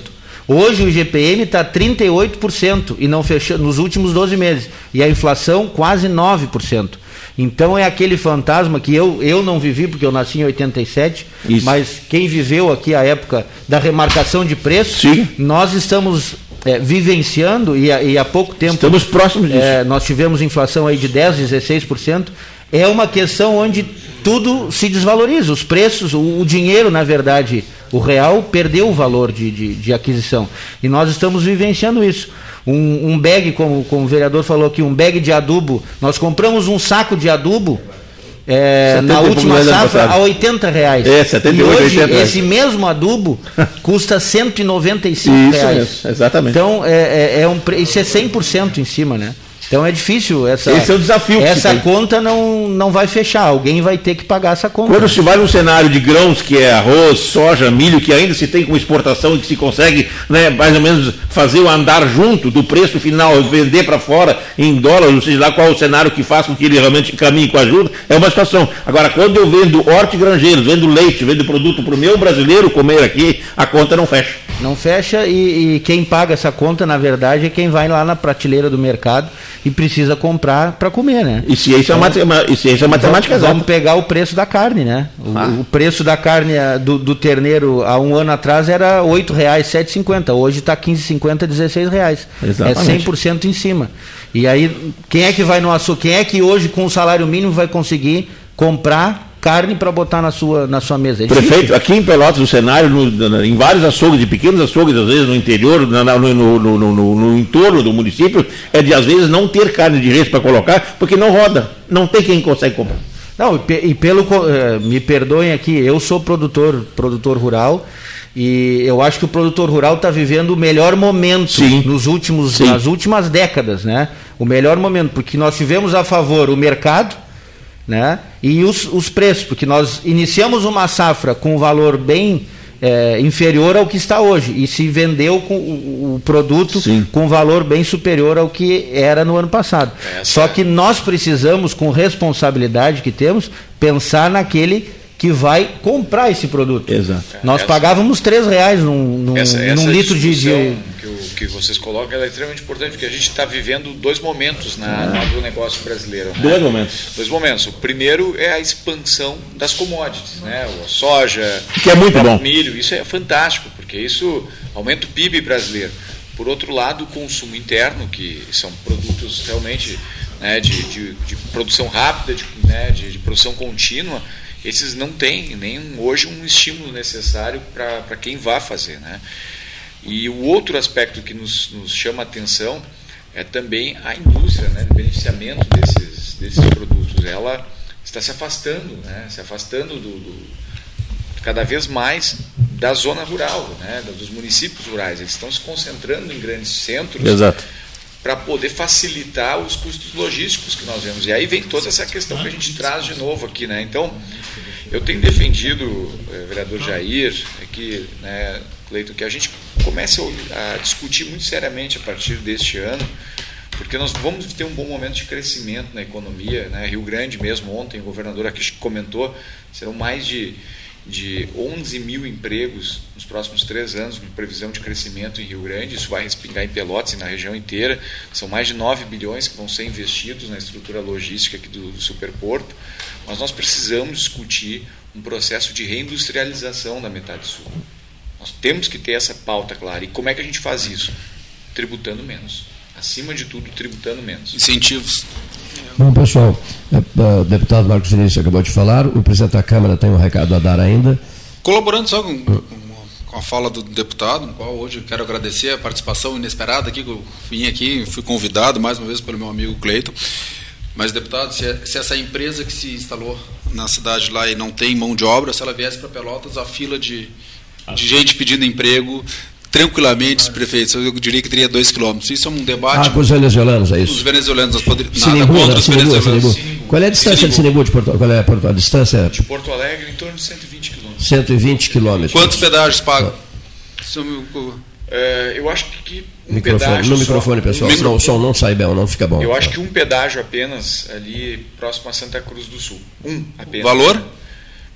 Acho que hoje menos seis reais. Bom, menos.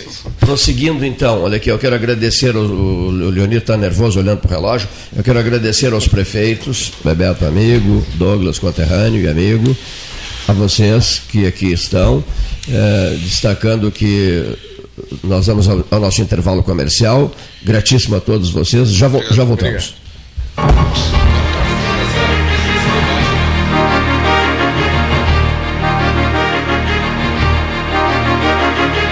Com todo mundo tomando cuidado, já se pode pensar em viajar com mais tranquilidade. Para que isso aconteça, a Expresso Embaixador está fazendo o necessário para manter seus clientes e funcionários seguros. Antes e depois de cada viagem, uma equipe de limpeza higieniza todas as partes do ônibus. Por dentro e por fora, nossos carros passam por um processo de desinfecção e descontaminação. Tudo pronto para levar você com segurança ao seu destino. Expresso Embaixador, aproximando as pessoas de verdade. O 2020 foi cansativo?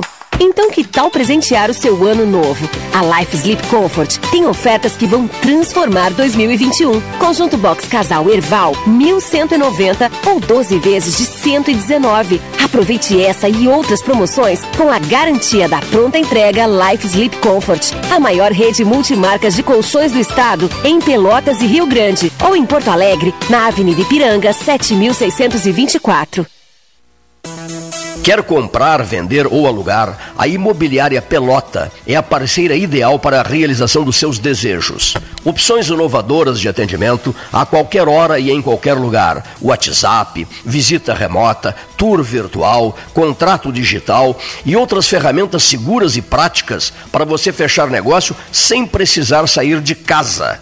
Na Imobiliária Pelota os sonhos não param. Acesse www.pelotaimoveis.com.br. WhatsApp 991 11 7432. Ótica Cristal. Crediário, cartão ou cheque, a vitrine do calçadão da Andrade Neves. Banrisul, o agro é o nosso chão. Produtor rural, você já sabe que as nossas raízes estão no agro. O que você ainda não sabe é que o Banrisul preparou o Plano Safra 2021-2022 com condições especiais, pensadas para apoiar todas as cadeias produtivas e impulsionar a economia do nosso estado. Estamos aqui para viabilizar todos os seus projetos para a nova safra. Acesse banrisul.com.br barra Plano Safra e saiba mais. Panemio, alimentos saudáveis e conveniências. Osório, esquina Rafael Pinto Bandeira. Teleentrega 3225-2577. Tu conhece aquele ditado, né? Em terra de vacinados, quem usa máscara é rei. Ah, muito boa. E essa então? Mais vale uma máscara no rosto do que duas no pulso. Perfeito. Espero que as pessoas entendam, né? Usar máscara devia ser mais popular do que qualquer ditado. Tchê, a máscara é fundamental no combate ao coronavírus. Mesmo se tu já se vacinou. Afinal, quem vê máscara, vê coração. Proteja quem você ama. Uma iniciativa Prefeitura de Pelotas e Ecosul. Ferragem Sanches, Barros Cassal 16, Arial. Fone 3228 4188. De segunda a sábado, das 8 às 12 e das 13h30 às 18h30. Material hidráulico, material elétrico, tintas, vernizes, tinners, máquinas serra mármore, furadeiras, cimento cola e ferragem em geral. Ferragem Sanches, Barros Cassal 16, Arial. Para não sofrer, é preciso saber viver.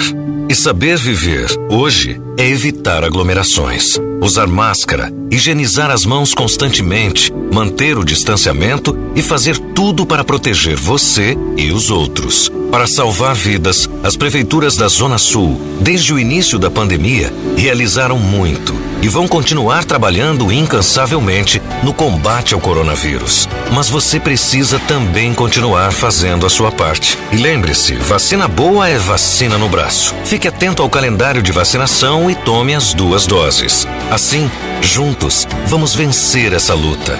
A Zona Sul, Associação dos Municípios da Zona Sul. Dar valor é acreditar, apoiar e impulsionar. O Badesul dá valor para o Rio Grande e seus empreendedores crescerem. Por isso, oferecemos consultoria e soluções financeiras de longo prazo para quem produz, no setor público ou privado, de todos os tamanhos e segmentos, de produtores rurais a startups. O Badesul valoriza você. Conte sempre com a gente. Governo do Rio Grande do Sul. Novas façanhas. Aquarela Tintas, uma empresa com equipes especializadas em Pelotas, Rio Grande e Porto Alegre. Aquarela Tintas, Rua General Osório, 1259. telefone 3225 5000. E também na Avenida Dom Pedro I, telefone 3281 1714 Aquarela Tintas. Bom Sul, qualidade em carnes suínas e bovinas. Avenida Fernando Osório, 6959. Telefone 3273-9351. Unimed Pelotas. O melhor plano de saúde, com urgência e emergência 24 horas.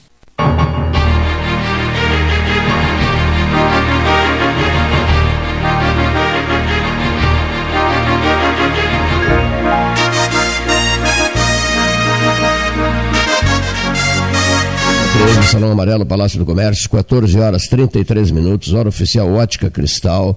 Hoje é uma sexta-feira, último 13 horas desta semana. A programação da semana que vem terá muitas atrações de Brasília. Nós vamos ouvir agora. Apostos ainda não? Não está apostos? Muito bem. Vamos, vamos então, vamos lá, vamos lá. Tá. Não, só um pouquinho. Bem complicado o dia hoje aqui, hein? Bem complicado. Beto, Beto Vetromilli, por favor. Por favor, Beto Vetromilli. Beto Vetromilli. Boa tarde, Cleiton. Boa tarde, Paulo Gastal, Leonir Baade, amigos ouvintes do Pelotas, 13 horas. Fim de semana se aproxima e o Brasil vai entrar em campo novamente fora do Bento Freitas. Mais uma vez, Havaí Brasil, num confronto muito histórico entre as duas equipes, catarinense e gaúcha, estarão mais uma vez num confronto dos polos os polos da Série B. O Havaí venceu o Operário na noite de quinta-feira e granjeou 21 pontos. Está a dois pontos do G4, grupo de acesso para a Série A do Campeonato Brasileiro. O Brasil está com 11 pontos em 16º lugar, a última vaga de manutenção de Série B no momento, porque o Cruzeiro de Minas, também com 11 pontos, já ocupa a primeira vaga do descenso do Z4, zona de rebaixamento. Evidente que temos ainda um final de primeiro turno, são 19 jogos, faltam mais 5 rodadas a partir desta 14 e mais um segundo turno para que o Brasil recupere-se na competição e mantenha o calendário de Série B do ano que vem, principalmente por questões envolvendo aí futura liga do futebol, que alguns falam em virada de mesa para Botafogo, Cruzeiro e Vasco voltarem à elite, são especulações desta nova liga do futebol que ainda está num cenário de muitos milhões ditos e relatados, mas que até agora de concreto nada foi feito. Um embate talvez político, de interesses outros que ainda não temos noção em relação à própria CBF. Mas o Brasil, o Brasil que passou uma semana bastante complexa, porque vinha de uma vitória suada, sofrida, angustiante contra o Vitória no sábado passado, uma luta hercúlea para poder vencer com um clube que estava ainda na zona do rebaixamento, que agora respira momentaneamente fora do Z4. Mas e aí? O Brasil já perdeu para o bom time do Náutico, que tem um dos melhores meia de articulação do futebol brasileiro, Jean Carlos. Fez dois gols, fez a virada, gol de falta, um batedor de falta nato, lembrando o saudoso tempo dos anos 90, quando Luizinho Vieira fazia a alegria da torcida do Brasil naquelas cobranças maravilhosas de falta. Jean Carlos reprisa no Náutico este jogador. É o rei da assistência, é o jogador diferenciado e destacado, talvez até, quem sabe, se não o melhor, um dos melhores jogadores desta Série B do Campeonato Brasileiro. E agora então o Brasil vai para a ressacada, Santa Catarina, de muitos combates entre Brasil e Havaí. E este Brasil do Tencate, que amargou esta derrota depois de estar vencendo, tomou a virada, vai ter que buscar resultado contra o Havaí.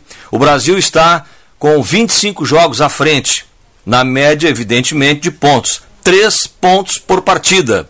O Brasil precisa somar aqueles 45 pontos para a manutenção de campeonato brasileiro.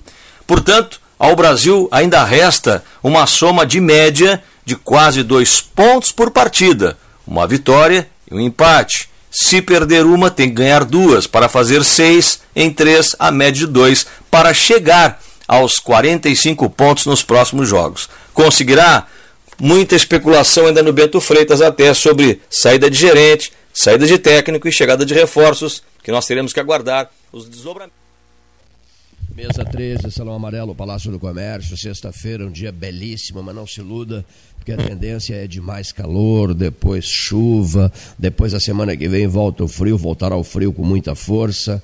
etc, etc, etc. Bom, Vamos, Gilson Orley, estamos fazendo. Uma coisa que, que eu, o Gilson Orley é advogado, é um grande amigo meu e gosta muito do 13. Não, comendo, não é comentarista aqui porque não quer.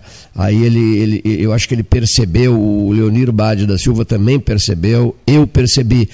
As pessoas com a máscara diante, Gilson, com a máscara diante do microfone compromete uma barbaridade o som, a distorção e tal, né? E muitos, e muitos não, e não há o que fazer, porque eu não vou dizer para o sujeito tire a máscara, né? E eles ficam falando com a máscara. E aí sim, realmente não há debate que, que, que suporte esse problema de qualidade de som, a busca pela qualidade de som, o esforço gigantesco, hercúleo de todos nós pela qualidade do som.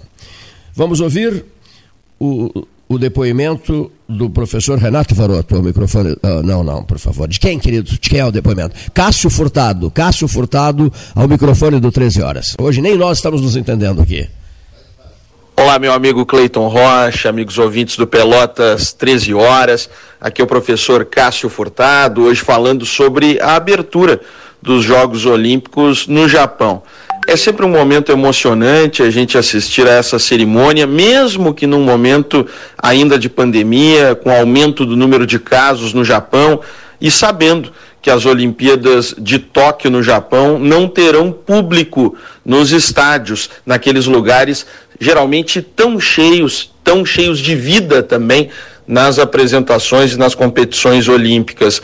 Portanto, uma cerimônia em que nós vimos a entrada dos atletas da Grécia em primeiro lugar, os do Japão por último, e uma delegação brasileira bastante consciente, elogiada inclusive nas redes sociais, pelo distanciamento e pelo número muito reduzido de atletas. Portanto, os Jogos do Japão, que deveriam ter ocorrido no ano passado, ficaram para esse ano, em meio à pandemia. Se esperava no ano passado que a pandemia estivesse superada já nesse momento, mas não é a realidade.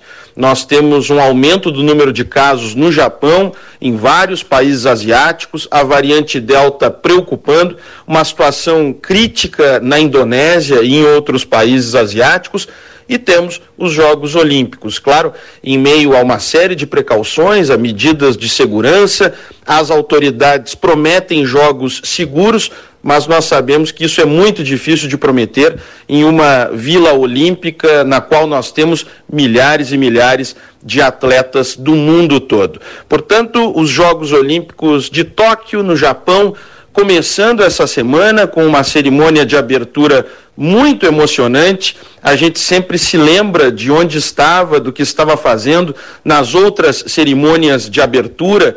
E existem aquelas emblemáticas da década de 80, como de Moscou e Los Angeles, depois Seul em 88, Barcelona em 92 e aqueles Jogos Olímpicos do Centenário em Atlanta em 1996. Portanto, os Jogos Olímpicos sempre despertam na gente esse espírito olímpico da paz, da convivência, das memórias que nós temos dessa competição tão especial como são as Olimpíadas. Portanto, início dos Jogos Olímpicos em Tóquio, no Japão, no dia de hoje, com a cerimônia de abertura. Por hoje era isso, eu deixo. Mesa 13, Salão Amarelo, hora oficial Lógica Cristal, sexta, último 13 horas da semana, 14 horas 41 minutos. Cristal, Calçadão da Andrade, Calçadão da 7 de setembro. Que dia movimentado hoje aqui, né? Pois muito bem. Como é que o Hernani Schmidt diria? Prossigamos. O comentário do Dr. Fábio Scherer de Moura, professor advogado, uma das vozes do 13 Horas. Boa tarde, Pelotas 13 Horas. Boa tarde, ouvintes. Um grande e forte abraço para os amigos Cleiton e Paulo Gastal. Para que nos localizemos no tempo, em relação ao áudio, informo que gravo nessa sexta-feira, 23 de julho, por volta das 8h30 da manhã. Mais uma semana e mais uma semana sobre a qual se pode dizer de tudo, menos que tenha sido tediosa. Os assuntos são muitos e os mais variados possíveis, mas há alguns, meus amigos, que merecem uma atenção especial. E o primeiro deles, e de grande gravidade, é o fato de que a deputada Bia Kisses, do PSL, aquela mesma que votou a favor do fundão eleitoral de quase 6 bilhões de reais, recebeu com indisfarçáveis orgulho e alegria no Congresso Nacional A senhora Beatrix von Storch, do Partido Alternativa para a Alemanha, ou AFD, na sigla em alemão. Tal visita seria absolutamente normal, não fosse o fato de que o partido a que essa senhora alemã pertence tem viés neonazista, racista e xenófobo, para dizer o menos. Para que a gente tenha uma ideia, o, o Memorial Holocausto, no antigo campo de concentração de Buchenwald, recomenda que os simpatizantes de tal partido não visitem o memorial, uma vez que habitualmente a intenção deles não é a de lamentar pelas vítimas, mas sim glorificar os carrascos. Tal convívio entre a deputada que votou pelo aumento do fundão, Bia Kisses, e a senhora integrante da agremiação neonazista é ainda mais grave, pelo fato de que a deputada do PSL é a atual presidente da Comissão de Constituição e Justiça da Câmara de Deputados. Além dela, também o deputado Bolsonaro recebeu a senhora Beatrix com a mesma indisfarçável alegria. O segundo assunto, também igualmente grave, foi o vídeo que vazou do, do treinamento para comparecer à CPI, realizado com a doutora Mayra Pinheiro, a denominada Capitã Cloroquina. No tal vídeo, a doutora Mayra, que é, vale lembrar, uma alta funcionária do Ministério da Saúde do governo Bolsonaro, pede a um técnico que prepare perguntas e respostas para que ela encaminhe aos senadores da base governista da CPI para que esses as repitam. Seriam, nas palavras da tal capitã, cinco senadores que se prestariam a esse lastimável papel de uma espécie de ventrílocos de depoentes preparados para não dizer a verdade e impedir o trabalho da comissão parlamentar. Triste papel de tais senadores. Por último, o terceiro assunto que eu ainda gostaria de comentar é o cada vez maior enfraquecimento do governo do senhor Bolsonaro. A anunciada reforma ministerial é, em realidade, a assunção escancarada do poder por parte do denominado Centrão. A tal ponto ficou evidente que o Centrão estava tomando poder que o senhor presidente chegou a afirmar, pasmem, senhores ouvintes, que ele sempre foi do Centrão. Faltou apenas lembrar ao senhor presidente que não foi com essa ideia que ele se apresentou aos eleitores em 2018, que nele acreditaram como alguém capaz de mudar a política e de combater a corrupção. Ao contrário, quem não se lembra, durante a campanha, do parodiado refrão tantas vezes repetido que dizia: Se gritar pega centrão, não fica um, meu irmão. Esse refrão hoje, se dito no Planalto, é capaz de esvaziar suas dependências. Além de se entregar ao senador Ciro Nogueira, o senhor presidente da República vai criar mais um ministério, agora o do Trabalho, para acomodar o gaúcho Onyx Lorenzoni que, na visão do senhor Bolsonaro, e usando o jargão da crônica esportiva, joga nas 11. Vale lembrar que o senhor Bolsonaro, em campanha, disse que governaria com 15 ministérios. Hoje já são 23 e o número não para de crescer em busca de apoio ao combalido governo.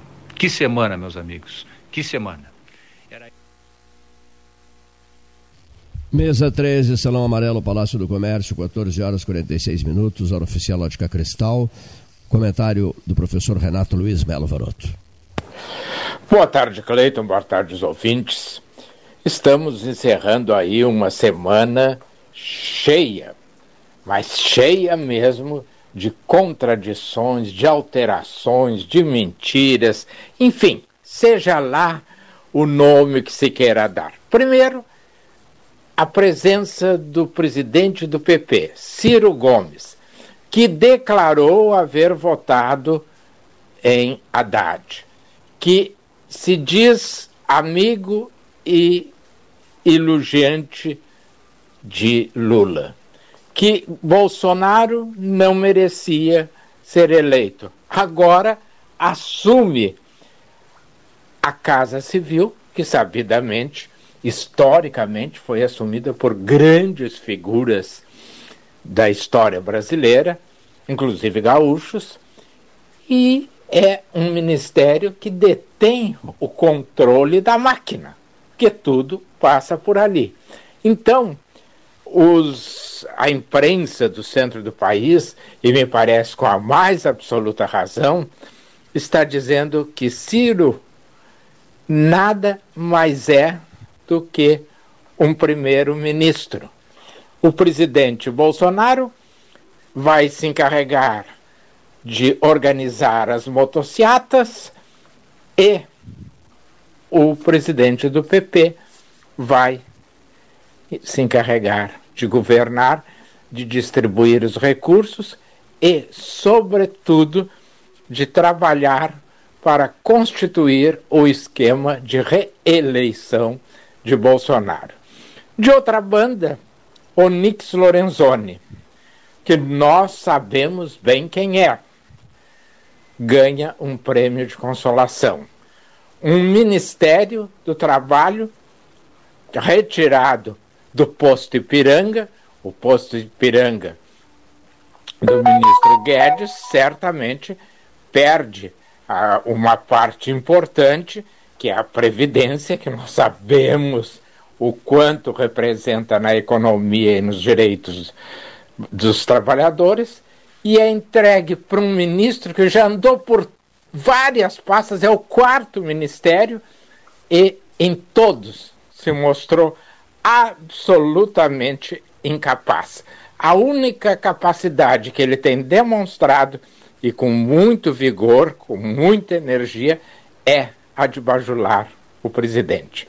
Fora isto, a crise provocada pela nota ou pelo comentário ou reportagem do Estadão, jornal que todos os jornalistas brasileiros e internacionais respeitam, contando da ameaça do ministro da Defesa ao presidente da Câmara, evidentemente não recebeu, pelo menos até agora, até o momento em que eu gravo este comentário, 11 horas e 52 minutos, uma manifestação, nem de Braga Neto, nem de Arthur Lira, que negue veementemente aquela nota, aquela informação. Eles dizem que respeitam a Constituição, que a democracia, o, o Arthur Lira diz que o povo vai votar, mas não dizem, nenhum diz que a ameaça não foi feita. Isso é lamentável, porque quando tu precisas dizer que a democracia está sólida, que o povo será respeitado, é o primeiro passo para nós não termos nenhuma garantia disso. O bom exemplo é a recente manifestação em Cuba, onde o presidente disse que a vontade do povo será respeitada. Será respeitada como? Socando o povo na prisão? Eu, infelizmente, vejo tudo isso com muita tristeza na consolidação do nosso Estado democrático de direito. Enquanto isso, para acalmar um pouco a alma, vamos curtir as Olimpíadas de Tóquio. Essas estão funcionando com um aumento de Covid, mas com o espírito de sempre. O esporte está para unir e não para dividir. Encerrando então, Pelotas 13 horas desta sexta-feira, 23 de julho. Um bom final de semana a todos. Até semana que vem.